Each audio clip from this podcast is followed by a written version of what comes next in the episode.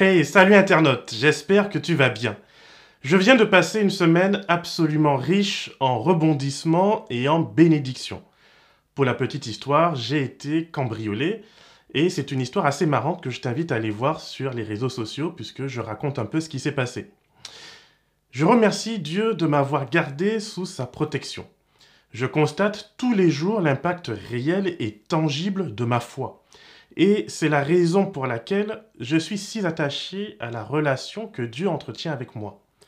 Dans cette capsule, nous allons méditer sur le rappel que fait Moïse de l'alliance entre Dieu et son peuple.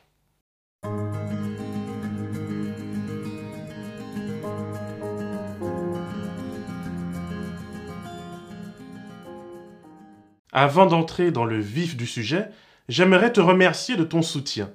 Croire en Christ est un ministère pastoral à part entière. C'est vrai que je cherche particulièrement à toucher mes membres d'Église, et j'y inclus des réponses aux questions que je reçois durant mes visites et mes contacts de la semaine. Mais vous êtes nombreux à m'écouter depuis les Antilles, les Amériques, l'Afrique et même depuis l'Asie. Vous avez donné à ce ministère une dimension que je n'espérais absolument pas. J'ai remarqué que vous êtes très exactement 40,7% à m'écouter sans vous être abonné à cette chaîne. Alors, puisque Noël arrive, je vous demande de m'offrir le cadeau de pouvoir atteindre les 1000 abonnés d'ici décembre. 1000 abonnés, c'est le nombre nécessaire afin de débloquer les dernières fonctionnalités de diffusion sur une chaîne YouTube. Cela me permet d'être plus efficace dans mon ministère et toi, cela, eh ben, ça ne te coûte qu'un clic. Et si tu es là, je veux croire que tu apprécies le contenu que Dieu m'inspire et qu'il t'inspirera également de soutenir ma vocation de pasteur 2.0. Alors n'hésite pas, abonne-toi et, pourquoi pas, partage autour de toi. À présent, passons au cœur de notre rendez-vous hebdomadaire. Nous sommes toujours dans le livre du Deutéronome et nous essayons de comprendre le pourquoi de ce livre. Dans ma dernière vidéo, j'ai soulevé un certain nombre d'interrogations. Vous avez été assez discret cette semaine, je dois dire. Donc je veux croire que c'est parce que je t'ai donné pas mal à réfléchir et que tu prends ton temps pour digérer tout cela. Alors si c'est le cas, bonne digestion. Puisque mon intention avec ces capsules reste pastorale, je t'invite à prendre contact avec moi si tu souhaites aller plus loin et éclaircir des choses que tu n'aurais pas compris tu peux me contacter par l'un des moyens qui s'affichent en ce moment à l'écran. Aujourd'hui, je vais te présenter pourquoi je pense que Moïse a écrit le Deutéronome de la façon dont il l'a fait. Pourquoi, alors qu'il existe déjà quatre premiers livres, il a ressenti le besoin d'en écrire un cinquième? Eh bien pour moi, c'est assez simple. J'observe que plus un prophète passe du temps avec Dieu, et plus son discours s'accentue sur la dimension de l'amour de Dieu. Alors certes, nous avons déjà dans Exode au chapitre 34 et au verset 6 une déclaration aussi révolutionnaire que l'on trouve dans Jean 3 verset 16. Voici ce qui est écrit. Et l'Éternel passa devant lui et s'écria, L'Éternel, l'Éternel, Dieu miséricordieux et compatissant, lent à la colère, riche en bonté et en fidélité. Voilà comment Dieu va se présenter à Moïse, qui demande à voir sa face. Mais presque 40 ans après cet événement du Sinaï, Moïse a expérimenté cette miséricorde, cette compassion, cette bonté et cette fidélité. Il a vu et il a expérimenté la patience de Dieu.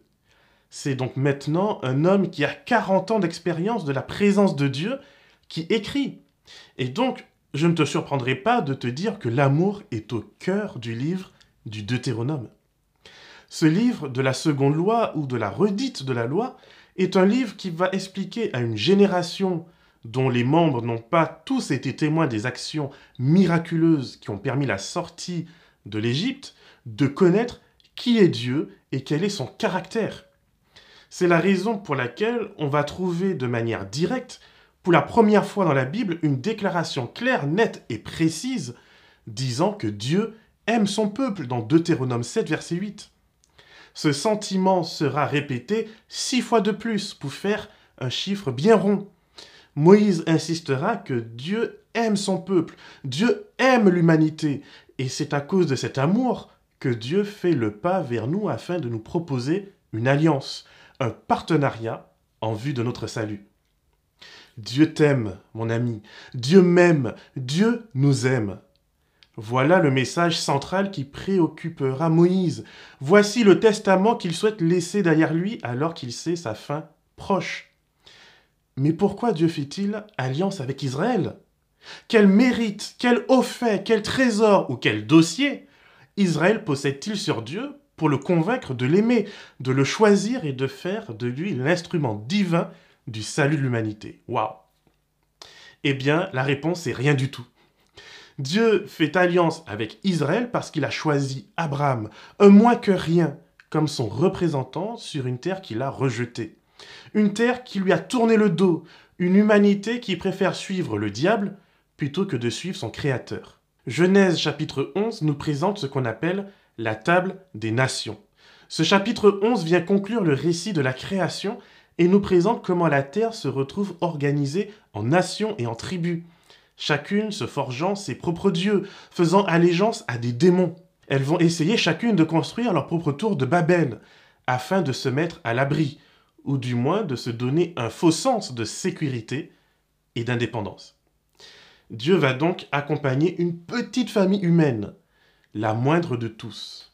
Il va lui permettre de grandir de génération en génération afin de devenir un exemple, un modèle de ce qu'il avait prévu pour nous humains prospérer et croître.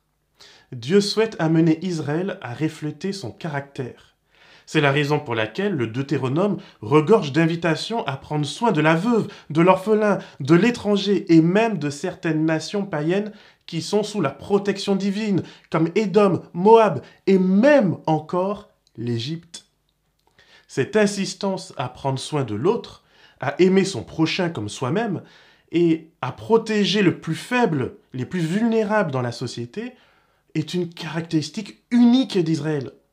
Le fait que cette protection s'applique également aux étrangers qui n'ont rien à offrir, à ceux qui sont des immigrés, qui sont pauvres, à celles et ceux qui n'ont pas droit d'héritage en Israël, qui n'ont pas de papier, c'est vraiment extraordinaire. C'est d'ailleurs en présence de tout le monde, les hommes, les femmes, les enfants et les étrangers, que Moïse tiendra son dernier discours. Chacun est convié à entendre la promesse de protection et d'amour de Dieu envers lui. L'exigence de fraternité et de solidarité que Dieu demande à son peuple, les uns envers les autres. Qu'est-ce qu'on est loin de ces fameuses Bibles censurées et dénaturées qui étaient distribuées aux esclaves de la traite négrière? On mettait en gras esclaves soumettez-vous, et on laissait de côté l'interdiction divine de capturer son frère en humanité et de le vendre comme du bétail. Qu'on est loin de ces scandales d'abus ou d'exploitation sur les fragiles, sur les vulnérables, qui envahissent malheureusement notre actualité en ce moment même. Jésus, qu'on veut absolument présenter comme papa gâteau, nous avertit qu'il est préférable de s'attacher une pierre autour du cou et de se jeter dans la mer plutôt que de maltraiter l'un de ses plus petits. L'exigence de justice, de compassion et d'obéissance. Cette exigence ne s'est pas volatilisée à la croix, bien au contraire. Nous serons plus sévèrement jugés car nous aurons reçu plus de lumière et plus de puissance afin de lutter contre le mal. Cette trahison de l'idéal biblique et divin ne date malheureusement pas d'aujourd'hui. Israël, aussitôt la mer Rouge traversée, se met à mettre son égoïsme devant sa relation avec Dieu. Aïe, Seigneur, fais attention à mon confort. Aïe, Seigneur, fais attention à mon palais gustatif. Je veux de la viande. Aïe, j'ai besoin de divertissement. Bref, moi, moi, moi, moi, moi, et encore moi, moi, moi, moi, moi. Voilà l'esprit diabolique qui s'empare d'Israël et qui est encore bien présent aujourd'hui. Je veux bien louer Dieu aussi longtemps que cela ne me demande aucun effort, aucun sacrifice. Je veux bien dire que je suis chrétien, mais seulement quand je suis chez moi. Je ne veux surtout pas passer à côté de telle ou telle promotion. Je veux bien prendre soin des autres, mais attends, juste après mon voyage en Corse. Là, je serai bien reposé et je pourrai enfin faire quelque chose. Enfin, ça c'est si je ne dois pas retourner tout de suite travailler pour payer mes prochaines vacances. Enfin, nous avons toujours l'excuse facile pour faire de notre relation avec Dieu une relation toxique en notre faveur. Et c'est vraiment une preuve d'amour de Dieu qu'en dépit des difficultés, en dépit des trahisons, en dépit des rébellions, Dieu veut rester fidèle dans son amour à son projet de vie pour nous. Même quand tu es dans la traversée du désert et que tu ne vois que du sable autour de toi, Jésus, Dieu, est présent et il a un but pour ta vie. Mais mon ami, il faut comprendre une chose. Dieu n'est pas un talisman. Dieu n'est pas un porte-bonheur qui me permet de contrôler les forces du destin. Dieu est une personne. Dieu est le roi de l'univers. Dieu a des responsabilités cosmiques. Son amour pour nous se doit donc de rester juste. Et c'est parce que les Israélites ne l'ont pas respecté, y compris Moïse lui-même, qu'ils n'entreront pas dans la terre promise. Dieu devra les purifier. Il devra renouveler leur manière de penser et de concevoir une relation avec lui. Cette punition est certes difficile à vivre, y compris pour le grand Moïse.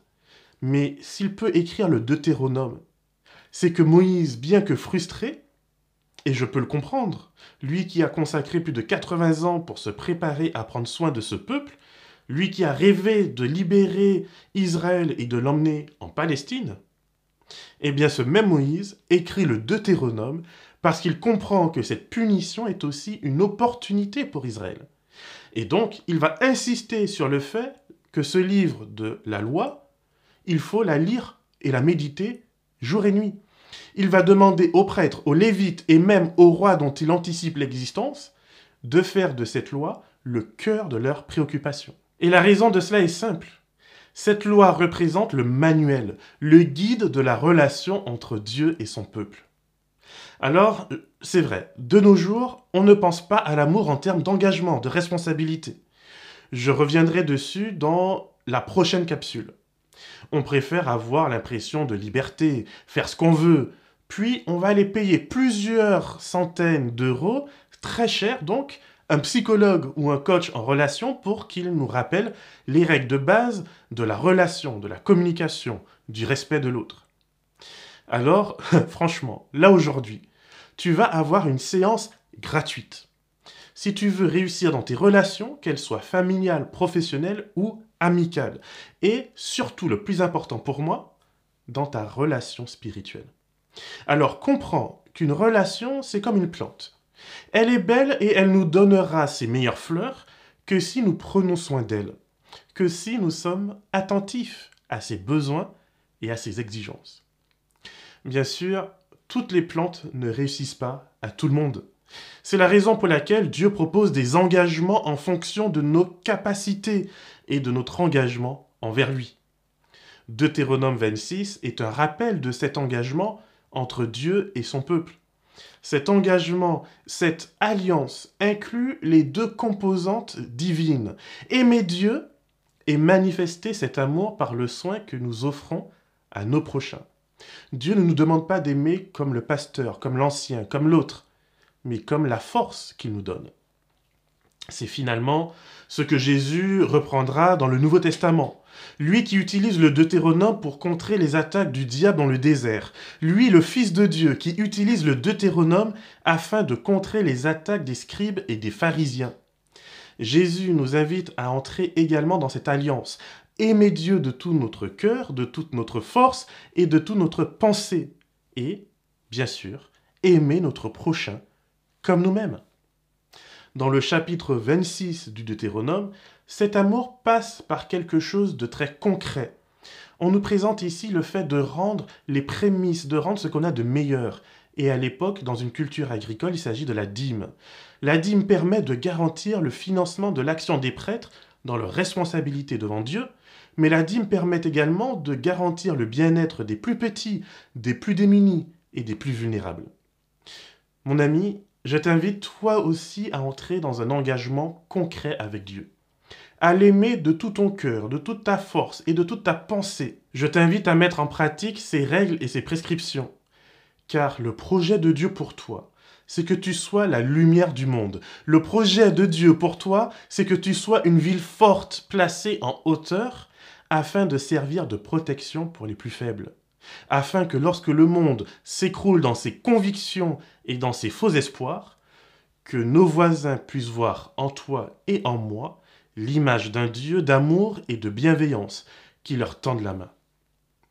Alors mon ami, si c'est ton souhait, que le Seigneur te garde et te bénisse, et qu'il fasse de toi une source de bénédiction pour l'éternité.